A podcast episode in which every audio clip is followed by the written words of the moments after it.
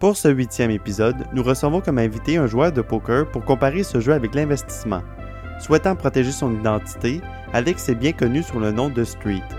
Ici Jonathan Brunette et bienvenue à La Vraie Valeur.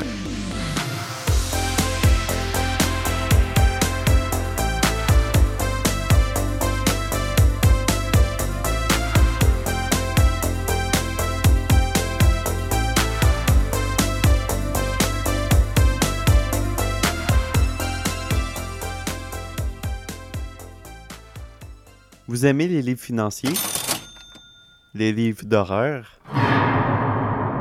Les histoires d'amour? Les romans policiers? Les romans fantastiques? Retrouvez vos lectures favorites sur Audible. Audible offre des milliers de livres audio que vous pouvez écouter n'importe où et n'importe quand. Obtenez un mois gratuit en plus d'un livre audio en cliquant sur le lien dans la description. Bonne écoute. Donc bonjour Alex, euh, je te souhaite la bienvenue au podcast La Vraie Valeur. Euh, donc aujourd'hui on va parler de la ressemblance entre le poker et l'investissement. Euh, Peut-être que plusieurs vont être surpris par cette comparaison, mais moi j'ai en fait j'ai été moi-même étonné par la quantité d'articles qu'on peut trouver sur internet à propos de ça. Puis euh, j'ai même trouvé qu'il y a des firmes d'investissement américaines comme celle euh, de Susquehanna International Group euh, en fait, elle, elle organise des tournois de poker pour recruter des bons joueurs pour leur firme. Parce que ils, retrouvent certaines caractéristiques qu'ils aiment chez les joueurs de poker, puis ça ferait d'eux des bons investisseurs.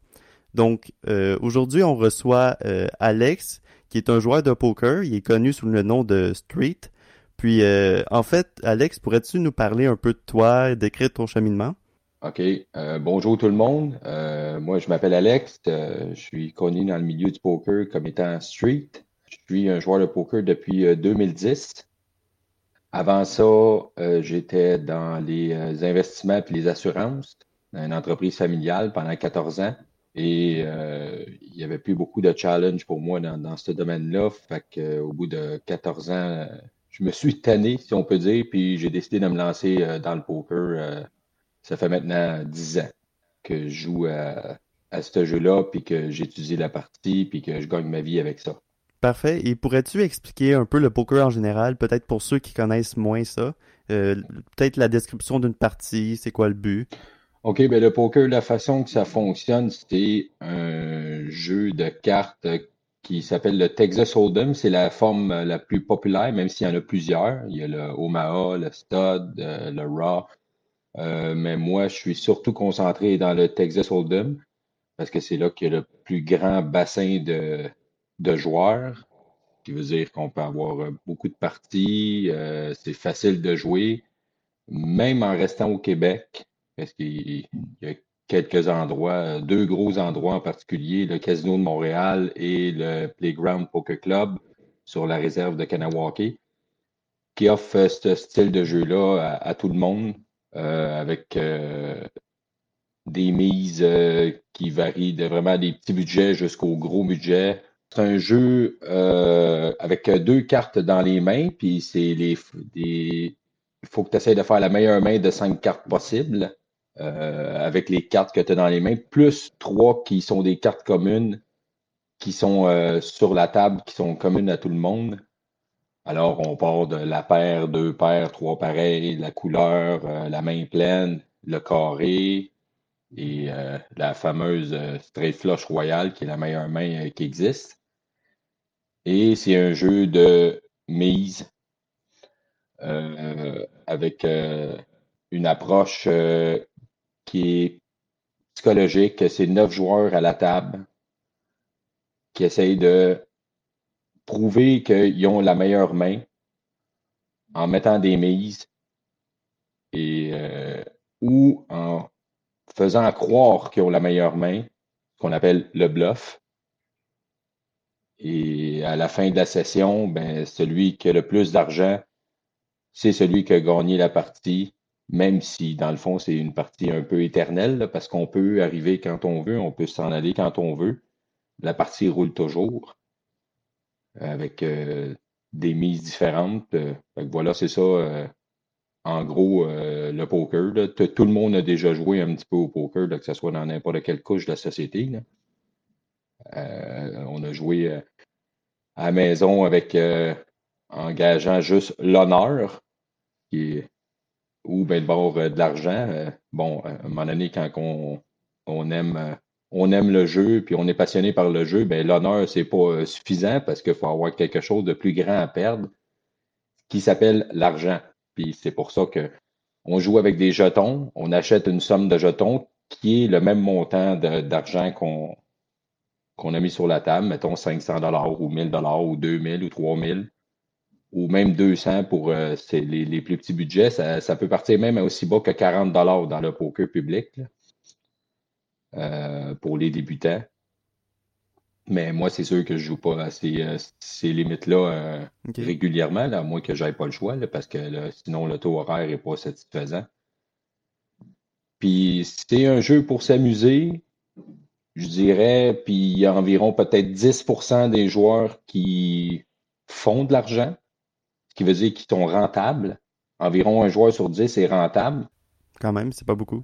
Non, c'est pas beaucoup, environ seulement, seulement rentable, puis environ 5% là-dessus qui gagnent bien leur vie avec ça. OK. Et moi, j'ai pas la prétention. Euh, mettons que je, me promène entre le 5% et le 10% tout dépendant. Euh, si euh, tout dépendant de la période dans l'année, tout dépendant si ça va bien, parce qu'il y a un aspect chance qui est très important dans, ce jeu-là. Mais le, but premier, c'est d'augmenter les aptitudes pour que les aptitudes soient plus fortes que le côté chance euh, à raison de pourcentage. comme un bon joueur de poker euh, va être 70% euh, technique, va être à la merci de 30% de chance. Un excellent joueur, ça va être 80% technique, 20% de chance. Mais la moyenne des gens qui se présentent à la table, c'est environ du 40% technique, 60% chance. Puis si je me trompe pas, euh, un joueur en fait a toujours le choix entre se coucher ou continuer la partie. Exactement, c'est un choix personnel, c'est tout dépendant de l'émotion du moment, tout dépendant de ta main en premier. Euh, c'est pour ça que j'aime beaucoup le poker live qui est beaucoup plus basé sur les émotions et la psychologie que le poker sur l'Internet. Euh, je peux faire le lien. Moi, moi j'ai présentement 44 ans, fait que je suis plus de l'école du poker euh, qu'on appelle live, ce qui veut dire euh, en vrai avec des vrais humains euh, autour d'une table. On peut jouer sa partie en tenant compte de l'allure des gens, l'émotion des gens, la température extérieure, la température intérieure. Tout est des facteurs pour savoir si la personne euh, va nous payer notre main ou va euh, se fâcher à un moment donné dans la partie ou c'est c'est vraiment la, technique est plus basée sur les émotions. Ben en fait, c'est là que je vois un lien avec l'investissement parce que l'investisseur et le joueur de poker, en fait, vont faire face à plusieurs choix similaires. Donc, ils peuvent choisir quand jouer. Donc, l'investisseur va choisir quand investir. Ils peuvent choisir la quantité d'argent à mettre en jeu ou euh, à acheter des titres. Exactement. Le, seul problème dans le poker, si je peux appeler ça un problème, c'est que euh, la décision, il faut qu'elle se prenne en 60 secondes environ, en moyenne. Parce que souvent, comme euh, j'explique souvent à des, jeunes qui, me posent ces questions, euh, c'est pas vraiment d'avoir 100% raison tout le temps quand tu fais une action au poker c'est d'avoir raison plus souvent que les autres. Et si les autres ont raison à 40% si toi tu as raison à 50% tu vas être le meilleur joueur de la table. Il faut toujours que tu t'adaptes en fonction avec euh, qui tu joues. Mm-hmm. Et il n'y a pas de revenez-y, ce qui veut dire que si tu prends une décision dans les 60 secondes et que tu sois en accord ou pas avec ta décision, tu la prends sous le coup de l'émotion que toi tu vis, avec les informations que tu as sur le moment, ben tu peux pas revenir et faire des corrections par la suite. Tandis qu'en investissement, j'imagine que pour, un spécialiste de l'investissement, mais ben, c'est vrai qu'un investisseur va avoir beaucoup plus de temps en fait pour analyser les entreprises. Il va, il va prendre beaucoup plus de temps afin de choisir les bonnes entreprises. Puis euh, il, peut s'étaler sur euh, plusieurs jours, voire semaines, avant d'acheter un titre. C'est sûr que si on attend vraiment trop longtemps, on pourrait perdre l'aubaine, la marge de sécurité sur le titre. Mais sinon, c'est juste euh, quelques jours, c'est juste des fluctuations boursières, puis là, ça, influ ça influencera pas, en fait, le, le rendement à long terme. Exactement. Dans le poker, euh, euh, il y, a, cette différence-là entre le, poker et l'investissement. Moi, je connais pas l'investissement, mais je crois beaucoup à l'investissement. mes revenus de poker sont placés dans, des endroits avec des gens que je fais confiance. J'essaie de suivre ça un petit peu, mais je ne suis pas un très connaissant. Mais le poker en lui-même, je pourrais comparer ça à du sport professionnel. Quand tu te présentes en sport professionnel, tu es très préparé, tu as un plan de match, tu connais tes, forces et tes faiblesses, tu connais la valeur de ce que toi tu donnes et la valeur même de ton équipe si c'est un sport d'équipe. Mais tout peut arriver pendant la partie. Puis euh, des fois, ben, ce n'est pas le résultat que tu attendais.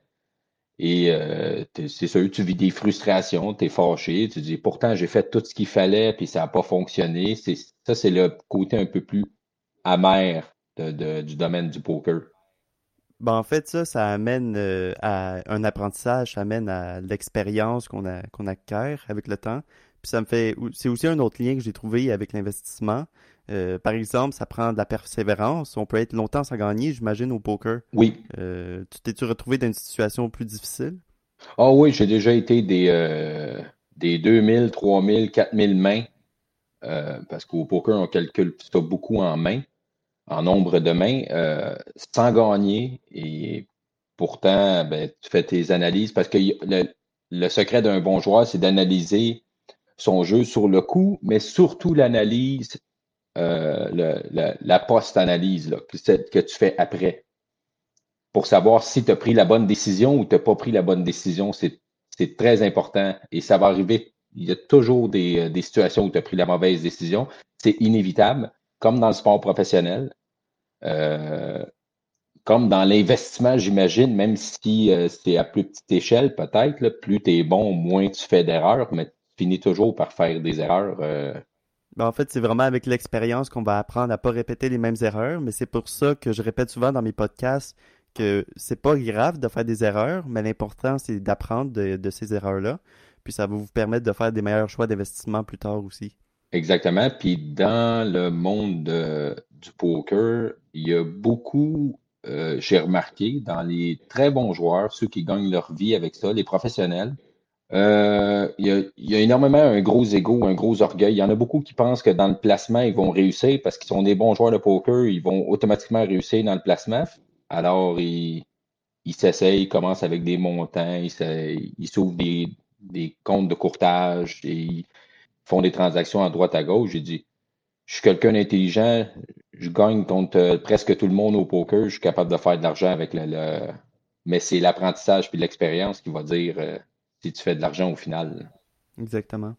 Puis euh, aussi, ça prend, j'imagine, beaucoup de discipline pour. Est-ce que, en fait, en investissement, on essaye de toujours garder la même méthode d'investissement pour pas, euh, pour éviter euh, de, trop nuire au choix qu'on fait? Ça, c'est une énorme, c'est une énorme différence, Jonathan, parce que tu peux pas toujours garder la même stratégie quand tu joues au poker. Parce que sinon, tu deviens prévisible et quand tu es prévisible euh, au poker, tu finis, ça, peut peut-être marcher pour une certaine période donnée, mais tu finis à un moment donné par te, faire battre, te faire écraser par, par ceux qui sont compétents.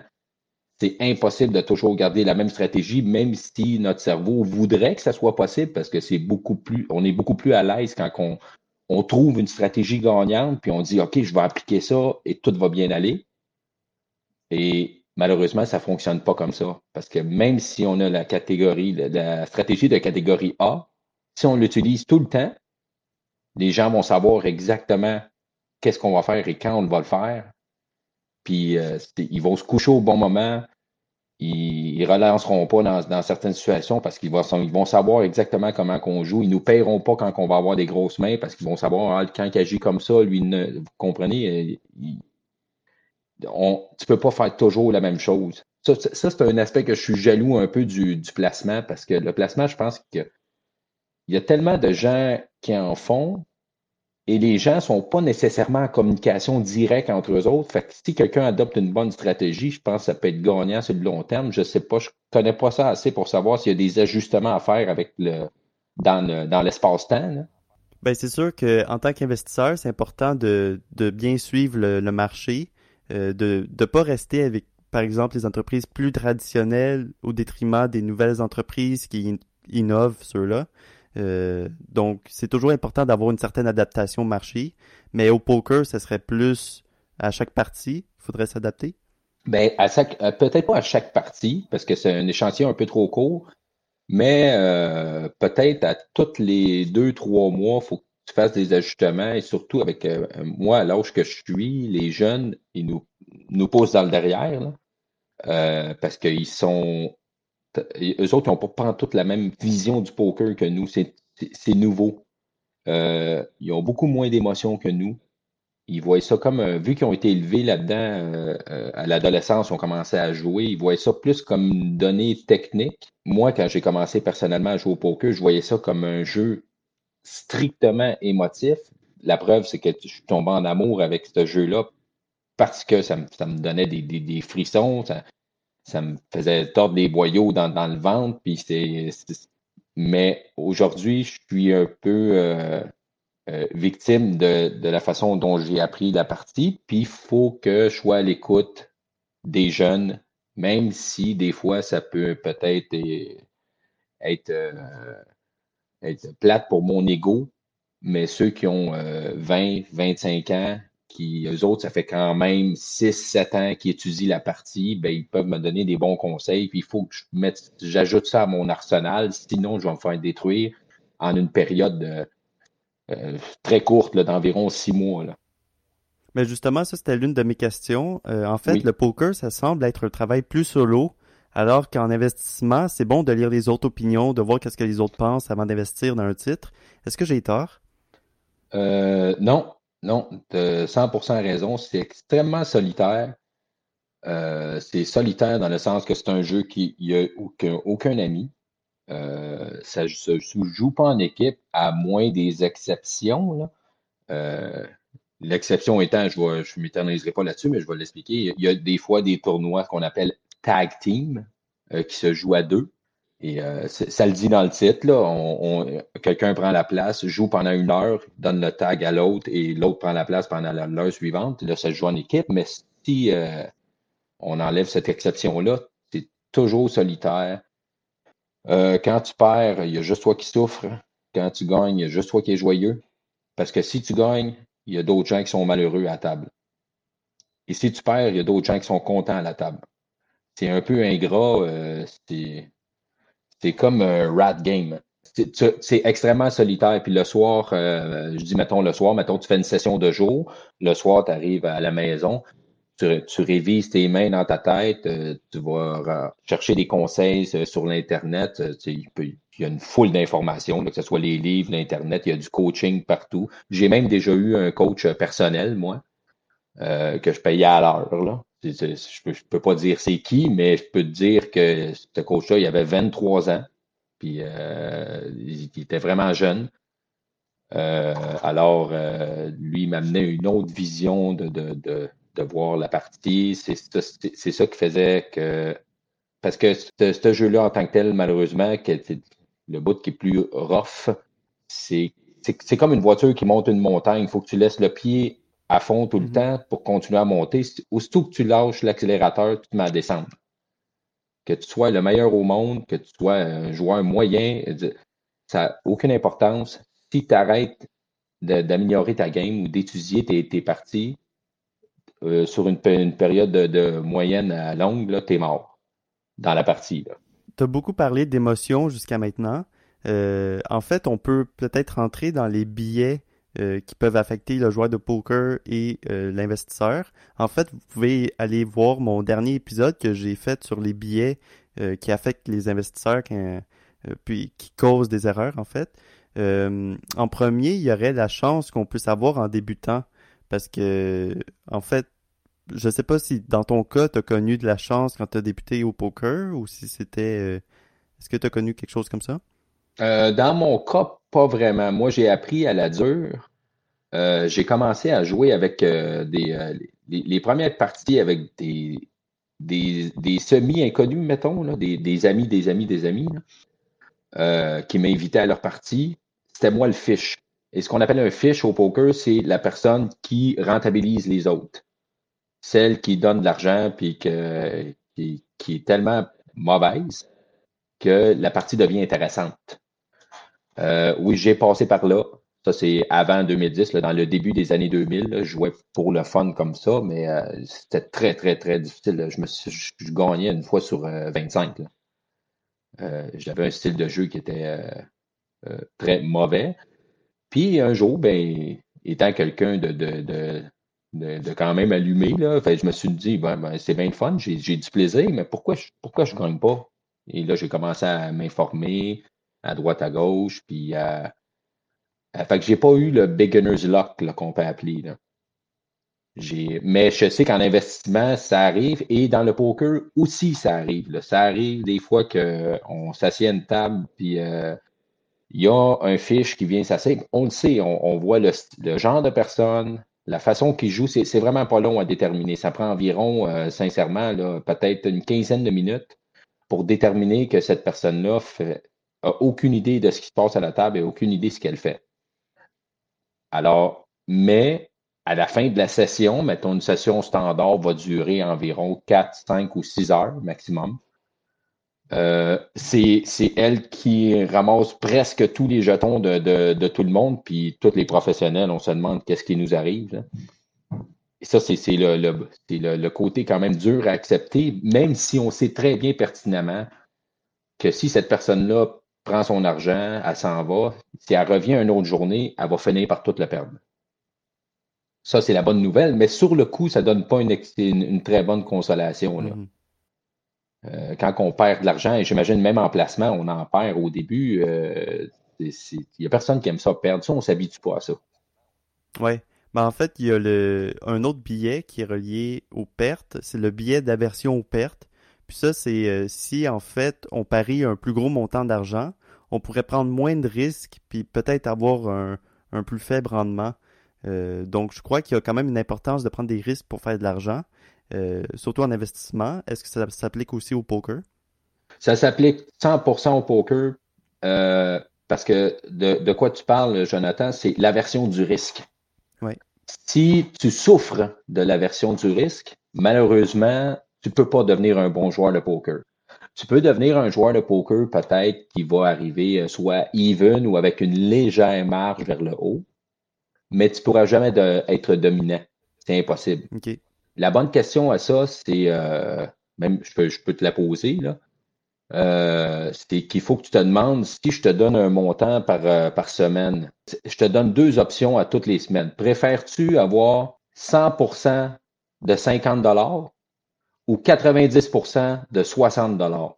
C'est ça la question qu'il faut se poser. C'est une excellente question et je sais que la, plupart des gens vont dire ben, 100% de 50 parce que comme ça, je suis sûr. Mais sur un grand échantillon, si tu prends le 90% qui est la bonne décision quand tu veux devenir un bon joueur de poker ou même peut-être un bon investisseur, ça va te faire une moyenne de 54 dollars. Parce que tu as 90% du temps, tu as la chance de faire 60. Puis oui, ça va arriver des fois dans le dans, dans euh, c'est le, nombre infini. C'est, bon, ben, ça va arriver des fois que tu as 3-4 fois en ligne que tu, tombes dans le 10% puis que tu as zéro, mais, mais sur le long terme, tu vas faire plus. Et ça, c'est pas toutes les, c'est pas tous les joueurs qui, qui, le saisissent ou qui l'acceptent ou qui veulent l'accepter. Il y a mieux avoir la valeur sûre tout de suite, même s'ils savent que sur le long terme, ça va rapporter le risque vaut la, vaut la chandelle. Un autre billet, en fait, c'est le billet d'ancrage. Par exemple, en bourse, quand euh, un titre a, atteint 100 dollars, puis qu'il chute euh, à 60 dollars, ben ça fait comme une, genre d'aubaine de 40 dollars. Le monde voit ça comme une aubaine, mais en fait, c'est pas vraiment une aubaine. Puis, euh, est-ce que quelque chose comme ça, ça se retrouve aussi au poker? Oui, parce que euh, au poker, cette, comparaison-là, on pourrait la comparer euh, quand, il vient le bon moment de quitter une partie. Ça devient, je ne sais pas si ça va répondre exactement, mais ça, c'est même les professionnels, même les, les, pros qui passent à la télé, très connus, ont beaucoup de misère à s'entendre avec le bon moment de quitter une partie.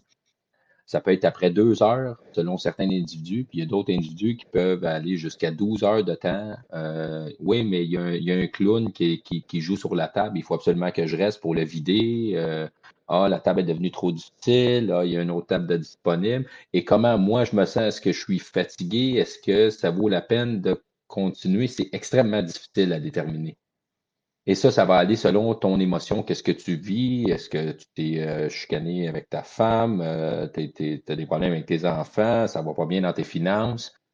Ça va déterminer si tu prends la bonne décision ou non de rester. Et ça, ça n'a rien à voir avec les décisions que tu prends au poker. Parce que quand on est professionnel dans ce jeu-là, on arrive avec une.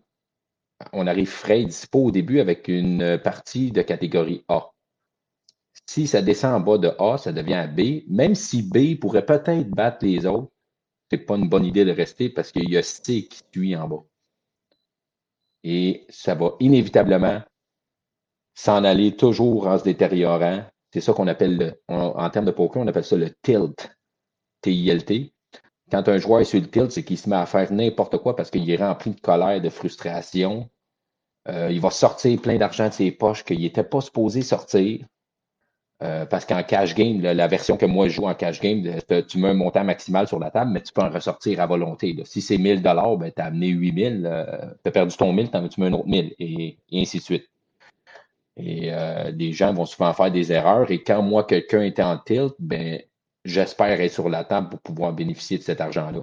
Mais les gens, quand ils sont en colère, sont frustrés, sont ennuyés, ils ne voient pas ces, aspects-là. là Ouais, ok. Ça, c'est quand même un gros billet. Puis, euh, qu'est-ce que tu disais un peu plus tôt, ça me faisait passer au billet de disposition. Exactement. En fait, c'est qu'on, mettons que tu es dans une partie euh, perdante, euh, mais que tu es resté en jeu. on dirait que tu, tu veux pas quitter pour pas prendre des pertes. Donc, en, bourse, en fait, c'est le billet de disposition s'applique quand on vend les titres gagnants parce qu'on veut prendre de l'argent tout de suite.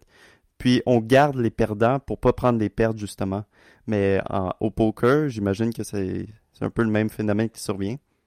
Ben, c'est parce que j'imagine qu'en bourse, le, le, le, moment, la décision que tu prends quand tu, tu disposes de, ton, de, de tes actions, tu as comme une information euh, extrêmement précise ah, OK, euh, ça a monté à tel point que j'avais désiré que ça monte, ou Ah, ça a descendu à tel point, il faut que je le vende, ou Ah, le dirigeant, c'est plus le même, OK, là, je vends ça.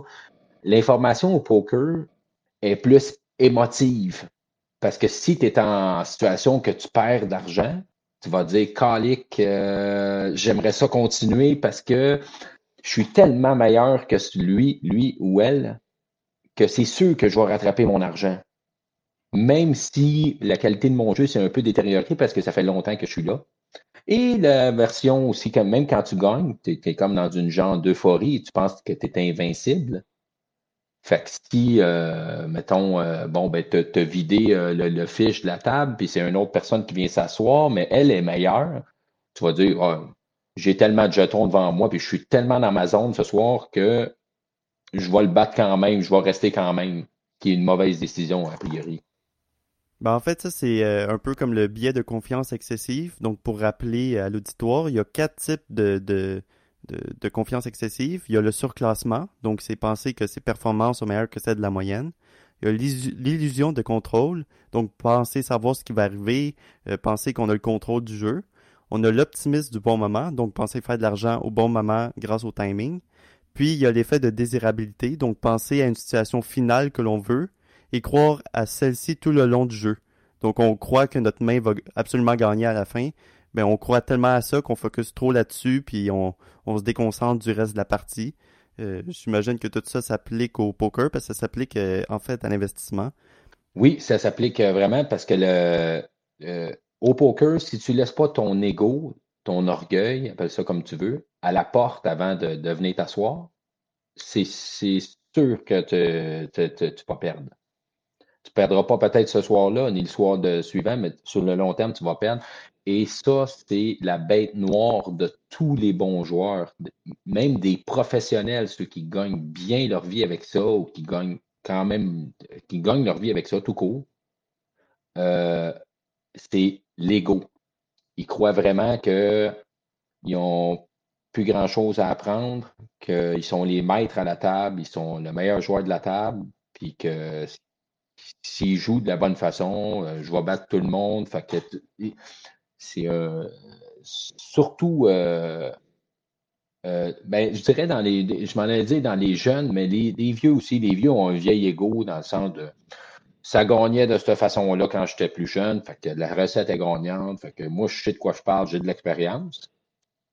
Et chez le jeune, ben c'est euh, moi j'ai fait mes devoirs, contrairement à toi, le plus vieux. Euh, euh, techniquement, je suis plus avancé que toi. C'est impossible que tu me battes. Fait c'est toujours une guerre d'ego. Et ça, les, les, les, mauvais joueurs ont un énorme ego, mais les professionnels en ont aussi un énorme. Et l'argent qui, l'argent qu'ils perdent à cause de ça, même les professionnels, c'est hallucinant. C'est, euh, je pense que ça, ça peut faire une grosse différence avec le placement, parce que dans le placement, quand tu deviens un professionnel, tu deviens compétent, que tu as une bonne recette, j'imagine que tu es peut-être plus enclin à tasser ton ego qu'au poker. Peut-être parce qu'au poker, tu es physiquement sur place t'es là, le monde, il voit, il te, voit, il voit, voit si t'es stressé, si t'as des sueurs, si tu t'es fait la barbe, tout, t'es vraiment présent physiquement. Fait que c'est très difficile de se lever d'une table puis de dire euh, bon ben moi je m'en vais, même si la, la, partie est bonne, parce que moi je suis plus dans ma dans ma meilleure partie l'orgueil en prend un coup parce que tout le monde se voit que tu te lèves, tout le monde te regarde te lever, puis tout le monde se demande Voyons non, pourquoi est-ce qu'il s'en va, lui? Tabarnouche, il n'est pas fait fort. Bon, ça, il faut le vivre à, chaque fois, puis c'est pas toujours facile. OK. Puis j'aimerais revenir un peu sur euh, la différence entre les débutants et les avancés. Euh, des débutants, je pense que c'est un peu plus avec l'instinct, la chance. Euh, avancé, on va avoir de l'analyse, l'expérience. Euh, je crois qu'il y a deux sortes euh, de, manières de penser, surtout quand on est débutant, donc le gambling contre la mathématique. je dirais, quand tu es, débutant, on ne peut pas parler d'instinct, parce que l'instinct, c'est le professionnel est à la quête de l'instinct parfait toute sa vie. pendant toute sa vie, il va essayer d'avoir de faire confiance à un instinct qui va développer avec les années, qui va lui donner toujours la bonne action à faire, ce qui est très difficile. Les jeunes n'ont pas vraiment d'instinct quand ils commencent, ou je dis les jeunes, mais c'est pas n'importe quel âge. Ceux qui commencent à jouer au poker, c'est pas vraiment de l'instinct, c'est plus qu'est-ce que c'est euh, intrinsèque. C'est qu'est-ce que j'ai devant moi? J'ai ces cartes-là, euh, j'ai une bonne main, je mets de l'argent, j'ai pas une bonne main, je jette mes cartes. C'est de base, de base. OK? Puis des fois, il essaye d'être fancy un petit peu, de faire des, des, des qu'on appelle des moves pour essayer de mélanger les adversaires, mais c'est juste par manque d'expérience. Souvent, l'instinct d'un bon joueur, d'un professionnel, va avoir raison. Il faut faire confiance à l'instinct. Puis des fois, on va contre cet instinct-là, puis on ne sait même pas pourquoi. C'est psychologique. C'est psychique. Il y a quelque chose dans le cerveau. Euh, je ne sais pas si c'est un jus qui, qui, qui va dans les veines, dans le cerveau, qui nous dit Ah, tu devrais faire ça, mais on fait le contraire. Ça arrive malheureusement euh, régulièrement. Puis les débutants, eux autres, ils, ils, sont au niveau pensée zéro. Parce qu'il y a des niveaux de pensée au poker. Hein. Le niveau de pensée zéro, ça, c'est qu'est-ce que j'ai? Le niveau de pensée 1, c'est qu'est-ce que mon adversaire a. Le niveau de pensée 2, c'est qu'est-ce que mon adversaire pense que j'ai. Et le niveau 3, c'est qu'est-ce que mon adversaire pense que j'ai qu'il y a. Je ne sais pas si euh, comprends? et ça peut aller à l'infini. Et pour battre un joueur de poker, il faut juste que tu sois au niveau supérieur au sien. Tu n'as pas besoin. Si tu vas trop loin, tu vas t'embrouiller les esprits, puis tu, vas, faire juste des erreurs. Faut juste, si lui est au niveau 0, il faut que tu sois au niveau 1, tu vas le battre. S'il est au niveau 1, il faut que tu sois au niveau 2, et ainsi de suite. En fait, tout ça, c'est un peu contraire à l'investissement. Euh, moi, quand j'ai commencé, en fait, j'y allais beaucoup plus à l'instinct. Donc, euh, je me disais, ouais, c'est sûrement une bonne compagnie parce que parce que c'est ça, en fait. Mais quand on devient plus avancé, on va faire beaucoup plus d'analyse, on va faire de la recherche, on va déjà avoir vu certains modèles d'entreprise échouer ou réussir, puis on peut faire des liens avec ça. Donc, euh, je crois qu'on y va beaucoup moins avec l'instinct quand, on est plus avancé. Exactement, parce que quand on... Bon, euh, je vais donner un exemple concret. Mm-hmm. Euh, bon, un, joueur inexpérimenté qui il se fait servir une paire de valets. on a juste deux cartes au Texas Hold'em, fait qu'une paire de valets, c'est quand même c'est une bonne main. C'est la quatrième meilleure main au Texas Hold'em. Si on part les As, Kings, les, les, les, dames et les valets. Mais si, si ça a déjà été relancé avant que la parole arrive à moi, et que cette personne-là qui a relancé, ça fait exactement une heure qu'elle jette ses cartes, puis qu'elle joue jamais aucune main. Là, quand ça arrive à mon tour avec ma paire de balais, moi, en tant que professionnel, je le sais que ma paire de balais est probablement pas bonne. C'est sûrement pas la meilleure main, même si elle a l'air très attrayante quand je le regarde. Fait que je vais être extrêmement prudent. S'il fait une petite relance avec un petit montant, je vais aller voir si on, je peux aller voir le flop, si je peux connecter un autre valet ou devenir très fort. Mais le moindrement que j'ai un peu de pression, je vais acheter ma main. Tandis que le joueur qui commence, lui, il a une paire de valets, il a une paire de valets. Il, il joue tellement pas beaucoup de mains dans une année que quand il reçoit ça, c'est sûr que je la joue à fond, même si c'est un joueur qui joue jamais de main, qui le relance, relance, même si sur le flop, il y a un as qui apparaît, c'est pas grave, j'ai mes valets, on y va à fond. C'est ça la grosse différence entre le professionnel puis le, si tu peux comparer à, la bourse, il, y a, un peu de hier dans le poker quand tu commences. Tu, vois seulement ce que tu es en train de vivre. Tu passes autour, tu n'as aucune idée. Puis, selon toi, il y aurait quel pourcentage de chance dans le jeu? Euh, ben, ça, comme je te dis, c'est dépendant du niveau auquel tu es. Parce que si tu es un joueur qui commence, tu vas avoir environ 10% de technique, 90% de chance. Et si tu es un joueur extrêmement bon, très expérimenté, les meilleurs au monde vont aller chercher un 80% environ de technique et ils vont être à merci d'environ 20% de chance. Puis plus tu avances dans ton processus d'apprentissage, plus tu diminues ton pourcentage de chance et tu augmentes ton pourcentage d'aptitude. Mais j'imagine qu'il y aurait un peu plus de chance, euh, de chance en jeu au poker qu'en bourse. Évidemment. Oui. Évidemment. Ben, surtout, à, surtout à long terme, en fait, parce qu'à à bourse, à long terme, il y a beaucoup moins de chance qu'à court terme. Même à très court terme, c'est quasiment juste de la chance. La spéculation, ça devient de la chance. Mais euh, je crois qu'à long terme, c'est pour ça que l'investissement valeur, on regarde le long terme, ça va être moins risqué, puis on peut faire aussi des à long terme des plus grands rendements.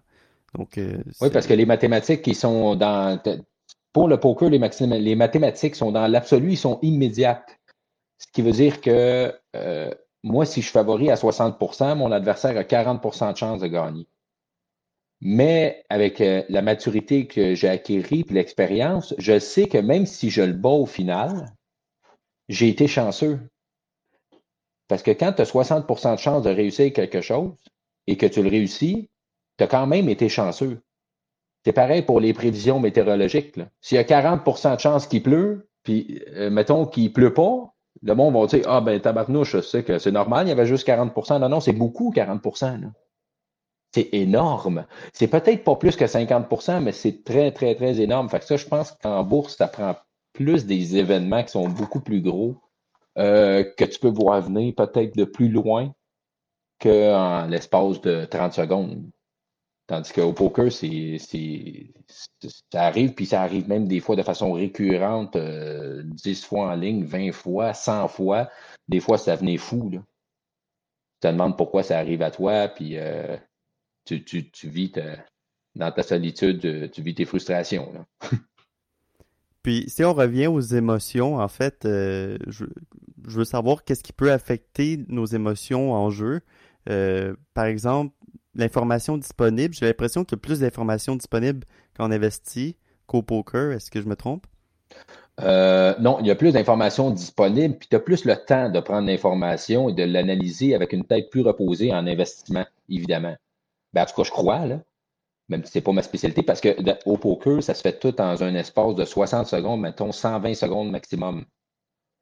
Euh, oui, évidemment, tu as des facteurs, euh, des, des pré-facteurs que, bon, ben, cette personne-là, je la connais, je sais comment elle joue, je sais dans quel état émotionnel qu'elle est aujourd'hui, je sais qu'en ce moment, elle est fâchée. il y a un paquet de facteurs euh, qui fait que, que tu vas prendre essayer de prendre la meilleure décision possible quand tu arrives à, à ton tour de jouer. Parce que, mais tout se fait très rapidement, contrairement à la bourse où c'est tu, peux, j'imagine, tu peux prendre un peu plus ton temps. Là. Je sais que le prix change à toutes les minutes quand tu achètes une action, là, mais tu peux quand même. Euh, je veux dire, ça ne sera pas dramatique. C'est assez rare que tu vas perdre 30% de la valeur en 6 minutes. Non, ça c'est vraiment plus à court terme. Là. Exactement. À long terme, ça ne devrait pas arriver. Non. Tandis qu'en plus, au poker, l'information peut changer de façon radicale. Euh, parce que, comme j'ai expliqué, au, Texas Hold'em, c'est cinq cartes communes, mais ils mettent, euh, tu as deux cartes dans tes mains. Il y a le flop qui est trois cartes. Les trois premières cartes sont ouvertes en même temps. Alors, ça donne une information. Tu as déjà un jeu complet. Et là, quand il retourne la quatrième carte, qui appelle le, tournant, le turn, l'information peut changer drastiquement. Tu étais, étais, favori, mettons, à 75% et whoop, à cause de cette carte-là, tu te retrouves euh, défavori. Euh, l'autre qui a 60% toi, tu as 40% Et là, il y a une dernière carte qui est retournée, la rivière, qui, elle, elle peut changer toutes les mathématiques, sauf que là, le jeu est fini. Là, ça devient une guerre psychologique.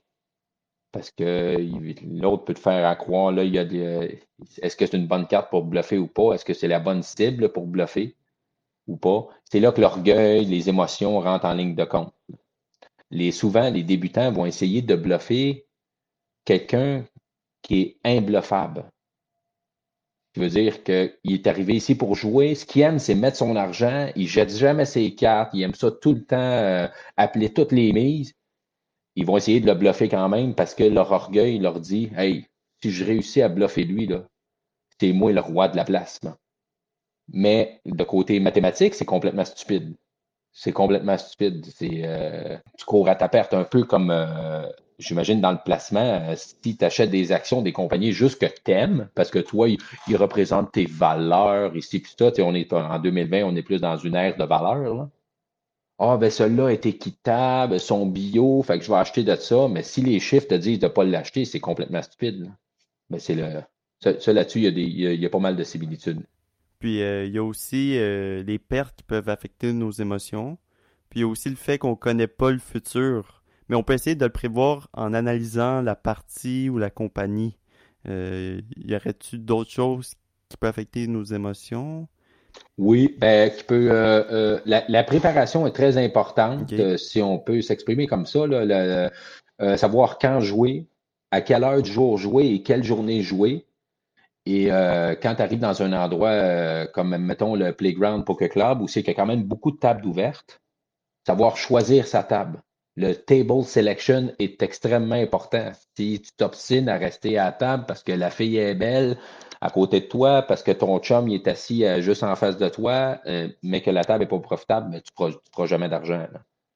Tu n'as pas le choix de faire tes devoirs et de, de, de choisir les meilleurs moments, la meilleure table, la meilleure mise euh, et que toi, personnellement, tu sois dans un état impeccable pour jouer au poker. C'est-à-dire que psychologiquement, il n'y a rien qui, qui, te frustre, qui te fâche, que tu sois que tu puisses livrer ta gagne, ta, partie de catégorie A.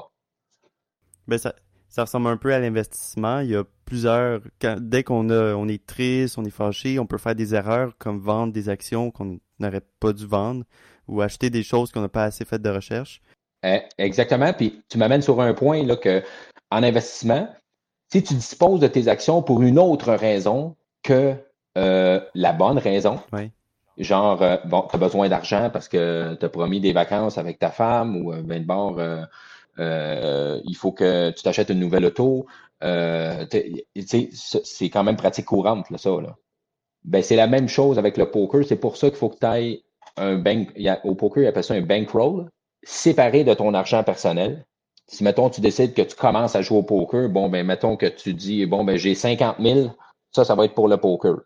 Avec ce 50 000-là, je peux jouer telle limite parce qu'il faut, vraiment que tu ailles de l'espace pour. Euh, puis, si je fais un retrait de ce, de profit-là que j'ai fait, ben, il faut que ça soit justifié et pour les bonnes raisons. J'imagine qu'en bourse, ça fonctionne de la même façon, là, parce que les gens doivent être émotifs, là, ils veulent ils, veulent l'argent comptant et tout. La, gestion des finances personnelles, ça, ressemble beaucoup à quelqu'un qui fait du placement et quelqu'un qui joue au poker. Si tu es mauvais dans des deux cas, ben, tu vas juste faire faillite. C'est inévitable. Puis en bourse aussi, qu'est-ce qui peut affecter nos émotions? C'est tous les, les, médias, en fait.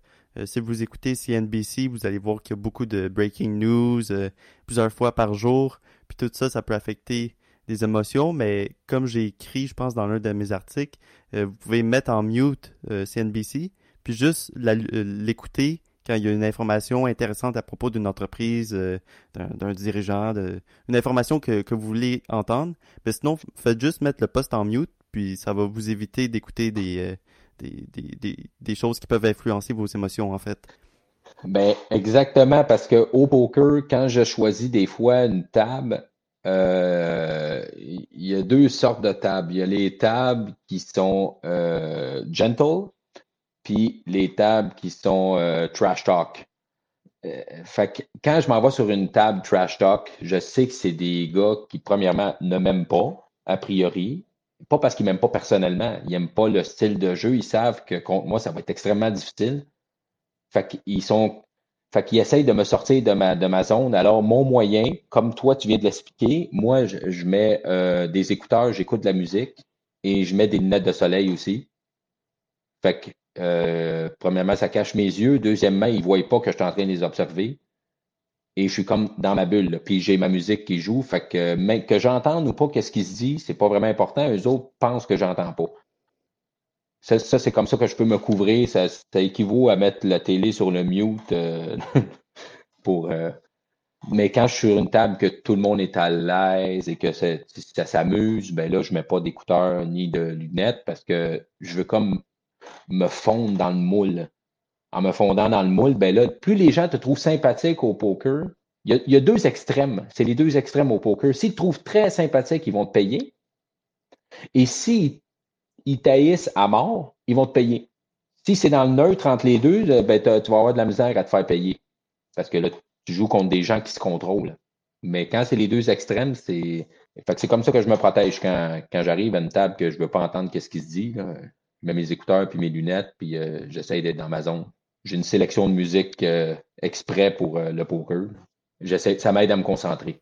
Puis on a déjà pas, pas mal abordé le danger des émotions en fait, comme rester trop longtemps en jeu. on peut prendre des mauvaises décisions aussi, comme en faisant une moins bonne analyse du jeu. y aurait-tu d'autres dangers des émotions? De pas tomber sur le tilt, comme j'expliquais tantôt, ça, c'est le plus dangereux. Mais tilter, ça veut pas dire lancer ses jetons puis envoyer promener tout le monde. Ça, ça arrive d'infime. Euh, le tilt, veut, ce que ça signifie, ça signifie de ne plus jouer ta partie de catégorie A, ta meilleure game. C'est juste ça. Quand tu déroges de ta meilleure game, tu es, ce qu'on appelle en tilt. Ce qui veut dire que c'est soit tes émotions, soit tes frustrations, soit tu n'es pas bien dans tes souliers, euh, la nourriture qu'on t'a apportée n'est pas à ton goût, la a été impolie avec toi, ça peut être n'importe quoi qui amène ça. Il y a plein, plein, plein, plein de facteurs qui fait que tu joues plus ta meilleure partie. Et ça, même pour un professionnel aguerri, c'est très dur à reconnaître, le voir, le reconnaître et prendre la bonne décision qui est, la plupart du temps, à 99%, de partir. C'est pour ça que moi, je joue beaucoup de cash game ce qui veut dire que je peux arriver quand je veux, je peux partir quand je veux, euh, tandis que ceux qui sont spécialisés dans les tournois, ben, je leur lève mon chapeau parce que c'est très difficile de jouer toujours des tournois parce que le tournoi, tu es pris au piège. Quand tu payes ton entrée pour le tournoi, que tu sois dans n'importe quel état émotif, euh, que, que tu sois frustré, fâché, que tu sois sur le tilt, tu ne peux pas partir. Tu peux juste partir quand tu n'as plus de jetons devant toi. tu es obligé de rester là. Puis des fois, c'est des 6, 7, 8, 9 heures, 10 heures par jour. Moi, j'aime mieux euh, jouer le, type euh, cash game. Que, vu me connaissant, je suis un personnage quand même euh, assez émotif.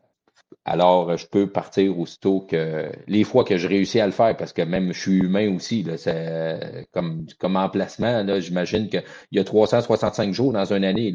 Tu peux pas être en contrôle de tes émotions 365 jours. Même si tu l'es 200 jours par année, tu es déjà un chef. Aussi, en investissement, on peut voir plusieurs patterns récurrents, comme euh, en analysant un marché à long terme, on peut voir certains cycles. On peut aussi regarder les entreprises qui ont échoué, euh, celles qui ont réussi, puis on peut tout euh, apprendre de ça, en fait. Est-ce qu'au poker aussi, il y a des patterns? Oui, il y a des patterns, puis c'est c'est le fun que tu le mentionnes parce que c'est ahurissant le nombre de patterns de certains joueurs qui sont des joueurs de mauvais à moyen qui n'ont pas réussi à dépasser le step de moyen, qui ont des patterns tellement récurrents et qui ne sont pas capables de s'en sortir. C'est vraiment hallucinant. Mettons, je donne un, exemple très concret. Quand je joue contre un, certain genre de joueur, je sais qu'il joue quand même assez serré, qu'il joue des bonnes mains, mais que si sa carte n'a pas tombé comme il voulait, j'ai juste à y mettre une pression financière énorme mettons que dans le dans le pot, il y a 500 euh, dollars, j'ai juste à bêter, euh, juste à miser 500 euh, ou plus, le 6 700. Le chiffre absolu va lui faire tellement peur qu'il va jeter ses cartes. Ça n'a aucune importance qu'est-ce que moi j'ai. Peut-être que j'ai rien, peut-être que j'ai juste une petite paire, peut-être que j'ai juste un, tirage, puis peut-être un semi-bluff. Ça n'a pas d'importance. La pression financière, cette personne-là, même si je sais qu'elle a beaucoup de poker dans le corps, ça fait des années qu'elle joue, elle n'est pas capable de se sortir de ce marasme-là, de toujours, ah, aussitôt qu'il y a une pression financière trop grande, elle recule. Peut-être qu'elle a, peut qu'elle a mis de l'argent sur la table qu'elle n'était pas capable de se permettre de perdre. Ça, j'en ai vu, euh, ai vu régulièrement. Même à petite échelle, on a déjà vu des joueurs euh, qui ont perdu 200 dollars sur la table et qui sont sortis en pleurant. Oh, oui, là, tu dis, mon Dieu, c'était son dernier 200 dollars. Ça fait quasiment, ça fait pitié, là. Mais il y, en, a des fois. C'est sûr que quand tu rentres dans les grosses mises, les, les hommes d'affaires et tout, ils ont les moyens, ils vont être fâchés quand ils perdent. Tu sais, ça fait 3-4 000 qui perdent sur la table, ils sont frustrés parce que dans leur business à eux autres, là, dans leur, euh, leur compagnie qu'eux autres, ils gèrent, ils sont excellents. Et là, c'est dur à accepter que quand ils viennent jouer au poker, ben, ils sont carrément mauvais. Ils sont pas capables de tirer un profit. Ouais, mais dans ma compagnie euh, de métal, de transport de métal, c'est que c'est moi le meilleur, puis je fais plein d'argent. Puis ils arrivent au poker, puis sont. Euh, j'imagine en placement, c'est un peu ça, là.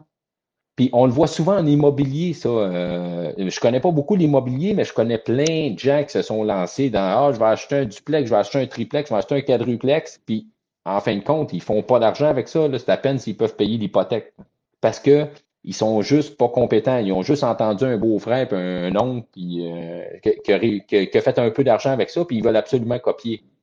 Fait que ça, ces patterns-là, là, je les vois euh, quotidiennement. Là. Il y en a que tu te demandes. Il y a des perdants quotidiens qui viennent jouer au casino ou au playground poker club, euh, qui ils viennent jouer puis ils ont des pertes quotidiennes colossales. Tu te demandes d'où est-ce qu'ils sortent cet argent-là. Là. Mais comme j'ai, je ne sais pas si je l'ai dit, mais ils gagnent une fois sur 20 environ. Et c'est cette fois-là qui reste dans leur esprit. Les 19 autres fois où ils ont perdu, c'est pas important, c'est cette fois-là qui reste dans leur esprit. Un peu comme en placement, j'étais quand même dans le, dans le placement et dans les assurances euh, pendant 14 ans. Toutes les gens qui ont perdu en placement ont toujours une histoire de l'action que triplé, que quadruplé, que cinquuplé. C'est bon. Ils ont dit, ouais, mais là, j'avais acheté telle affaire. mais ils ne te comptent pas les déboires, par contre, que toutes les 22 autres actions qu'ils ont achetées dans les 10 dernières années, eux autres ont perdu. C'est un pattern assez récurrent, ça. C'est l'orgueil, j'imagine, qui, dirige, euh, qui dirige ça.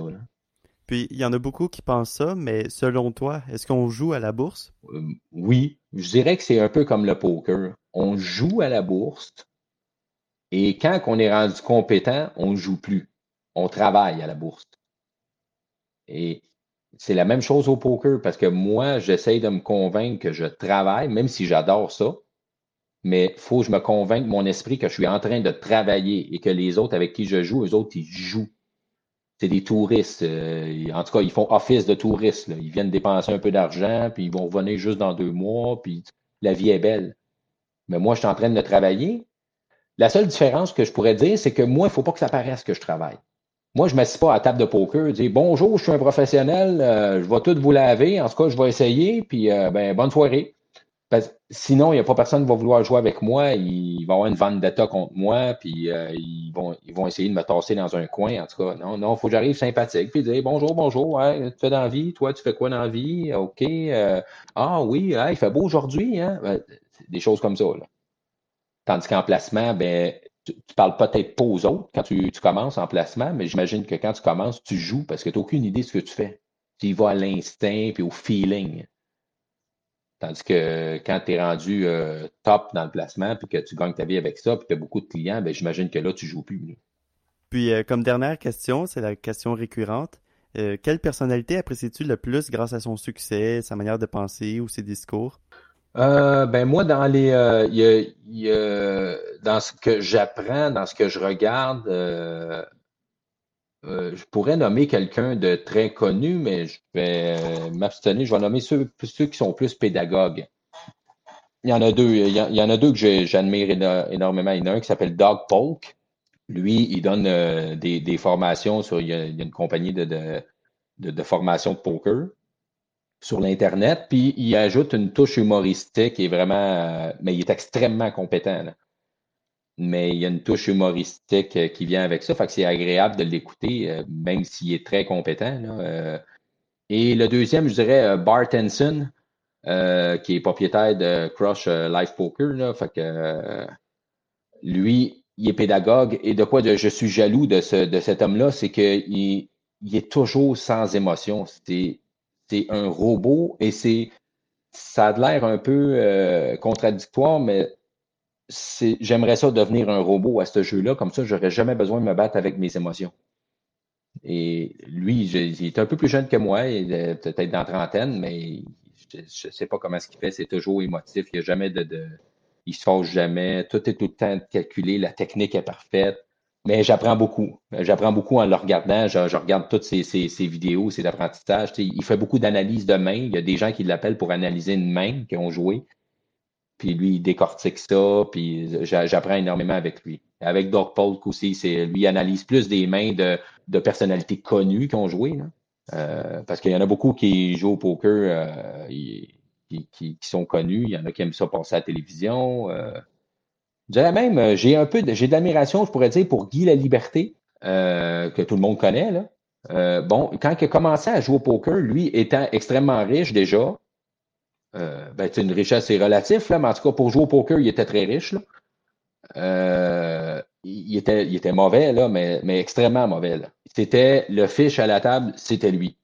Mais il s'est énormément amélioré avec le temps parce que c'est quelqu'un quand même, c'est quelqu'un d'émotif, mais c'est quelqu'un d'intelligent c'est sûrement, je sais, je ne connais pas personnellement, mais il a dû se demander pourquoi je perds tout le temps. Et il s'est mis à, améliorer ses, parties, à, mettre des, nouveaux arsenals dans, son jeu. Et à ce temps, il est devenu un joueur euh, que je catégoriserais peut-être pas, pas très bon, là, mais bon, un, bon joueur de poker. Puis euh, il n'y a plus personne qui rit de lui. Et pourtant, c'est le même homme qu'au début, mais il, il s'est beaucoup amélioré. Fait que ça, je respecte ça énormément. C'est là que tu vois que c'est un homme d'affaires qui. Fait que j'ai beaucoup de respect pour tous les, trois que je viens de nommer. Là. Ben pour ceux que ça intéresse, je vais les mettre euh, en source dans la page web de, de l'émission. En fait, ça va être tout pour l'émission d'aujourd'hui.